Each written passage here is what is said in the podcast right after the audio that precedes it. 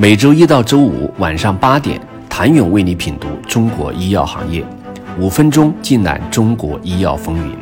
喜马拉雅的听众朋友们，你们好，我是医药经理人、出品人谭勇。在华跨国药企也许到了最难受的阶段，这直接体现在频繁且剧烈的组织构架调整上。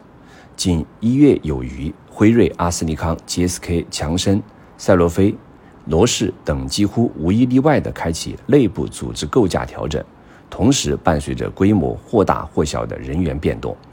大家都有同感，跨国药企试图用比以往更敏捷的调整冲抵市场不确定性带来的挑战，以顺应全球总部对中国市场的高增长预期。组织构架调整行为背后的原因各异，但万变不离其中。一方面，中国市场政策环境正在发生变化，跨国药企的组织构架必须根据中国市场现实情况做出相应调整，以适应持续不断的变化。另一方面，全球总部通过人员更迭，理顺中国市场与全球战略的关系。第三是药审改革、医保改革等政策裹挟下，跨国药企在华产品线迭代迅速。也需要用组织结构的变化带来新产品上市前后的协同放量。归根结底，跨国药企一切求变的向心力，都是为了更适应市场，以提高企业的竞争力和盈利能力，并优化资源分配和组织构架。与其说未雨绸缪，更多是一种无奈的选择。当嗅到了市场变化的气味，无论是主动还是被动，都必须变。这背后所折射出的，事实上是中国医药市场重要性的提升。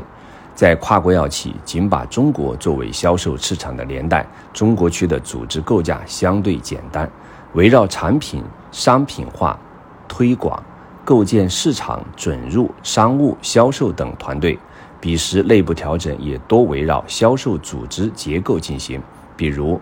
BU 制还是。分公司制，比如销售团队是按照产品划分，还是按照区域划分等等。但随着中国医药市场的持续扩容，跨国药企在华业务的丰富，研发中心本地化生产落地，加上中国区业务提升，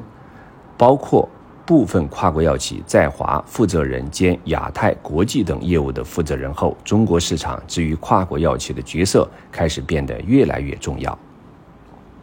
早年间，跨国药企中国区仅仅只归纳在新兴地区一栏，而今中国区早已从很多跨国药企新兴地区中单拎出来，成为各家跨国药企财报中浓墨重彩的一笔。变的不仅是中国市场在全球地位的日渐提升，中国的政策市场环境同样在不断刷新过往认知。这几年的市场变化已经超过过去二十多年。一面是国内政策环境不断更新，集采国谈等近年来的一系列政策被视为直接动了跨国药企过往利益的奶酪，让其心有余悸；另一面伴随而来的是国内医药行业竞争环境急速改变，本土创新药企来势汹汹加入战局，投入新药开发，各种影响正在交融。不仅是跨国药企，国家对药品集采的深度和广度。本轮医疗反腐力度对内资药企的营销影响同样较大，这导致内资公司的市场销售管理人员对中国创新药的销售力度和模式产生变化，也直接影响外资在中国的销售业绩。实际上，企业内部组织构架调整时有发生，但跨国药企如此密集的在此时调整，背后究竟是何原因？请您明天接着收听。